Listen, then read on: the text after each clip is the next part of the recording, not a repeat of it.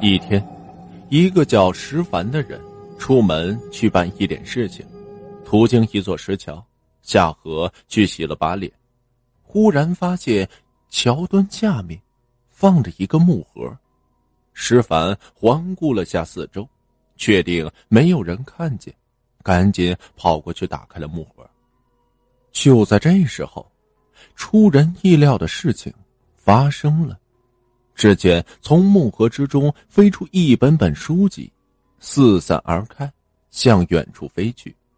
慌乱之中，石凡眼疾手快，抓住了其中的一本书。他把这本书揣进了怀中，急忙赶回家。夜深人静的时候，他打开这本书籍，发现里面记载着各种用兵之道，其中几章颇为神奇。举这几张兵法介绍，要想成就大业，需要借助天兵。书里详细的记载了制作天兵的方法。这些纸人捡完之后，只要念出咒语，就可以请来一万的天兵。只要你愿意，就可以去取皇帝的脑袋。而且这一万天兵，个个刀枪不入，神勇无比。人挡杀人，鬼挡杀鬼。不过纸人的身上还有一道工序，要抹上桐油才能变得无敌，不然一旦遇到高人，就很容易完蛋。石凡大喜，心想自己吃穿不愁，什么瘾都过了，就是没当过皇帝的瘾。于是他连夜制作纸人。一连好几天，大门不出，二门不迈的。石凡他老爹石自友见他天天待在房间里，门还锁上了，心生疑虑，问着石凡：“天天猫在屋子里干什么？”石凡说：“没事就是睡大觉。”七天以后，终于捡出了一万的天兵来。当夜，他就念动了咒语，一股股黑烟冒起。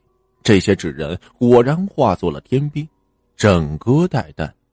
他又念动了另一个咒语，嗯，把这些天兵封在了一个大箱子里。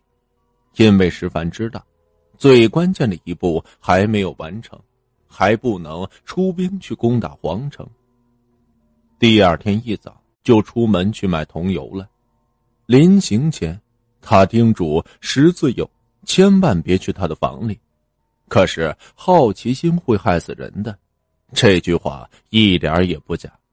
石自友偏要去那石凡的屋里一探究竟。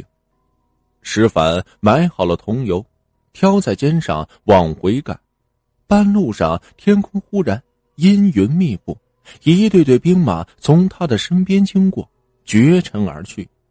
石凡心里咯噔一下。心想：“完了，这下一定是老爹没听话，打开了箱子，把天兵都给放出来了。”石凡回家后，如何埋怨老爹，姑且不提。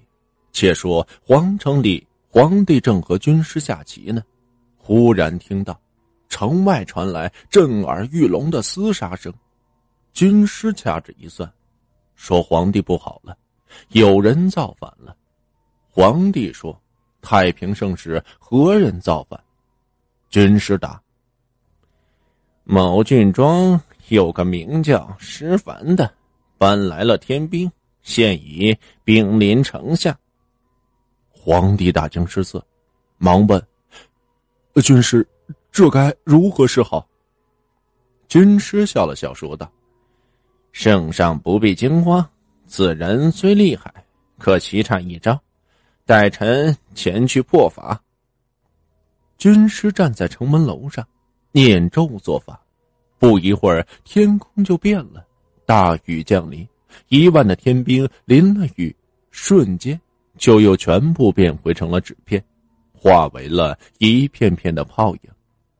皇帝大怒，派兵把这石凡一家全部都给抓了起来，处以了极刑。痴心妄想的石凡。皇帝始终是没有当成，反倒成了那刀下的亡魂，这正是自作，自受。